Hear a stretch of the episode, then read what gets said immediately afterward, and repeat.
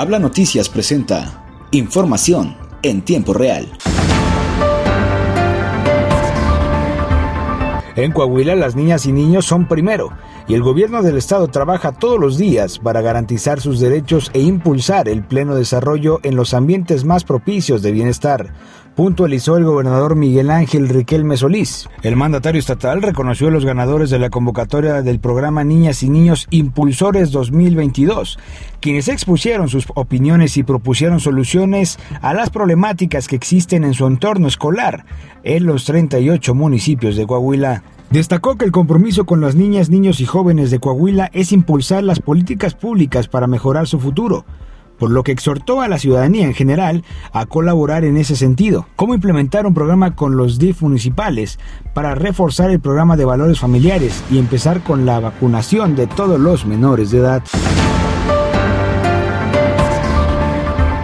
Siguiendo con información de Coahuila, ante la posibilidad de que el incendio forestal de la Sierra de Santiago, Nuevo León, pueda llegar a la Sierra de Arteaga, el gobierno de Coahuila realiza sobrevuelos, acciones de monitoreo y preventivas para combatir el siniestro.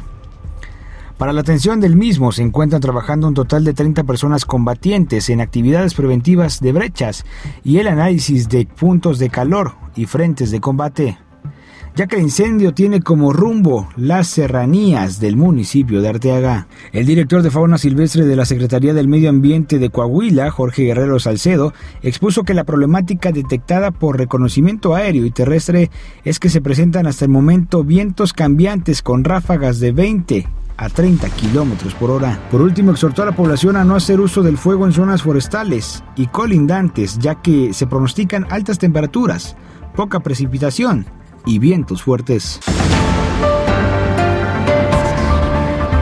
Por otro lado, en San Pedro Coahuila, con el propósito de promover el comercio en el municipio, la Dirección de Desarrollo Económico, en coordinación con Turismo Municipal, se realizará una expoventa artesanal este domingo 3 de abril, instalado en diferentes puntos de la Plaza de Armas para darle la bienvenida a la tradicional cabalgata. Magali Guerrero Carrillo, directora de la mencionada dependencia, dio a conocer que por instrucciones del alcalde David Ruiz Mejía, Promoveremos el turismo en el municipio, mencionó. Contarán con la colaboración de los comerciantes locales, al igual que el de los municipios de Parras de la Fuente y Viesca, donde los productos se venderán a precios bajos. Añadió que los stands se instalarán en los alrededores del kiosco de este jardín y estarán a partir de las 11 de la mañana por lo que se hace la invitación a la población en general para que acudan y disfruten de los diferentes productos, entre ellos los dulces de leche, coco, calabaza, entre otros.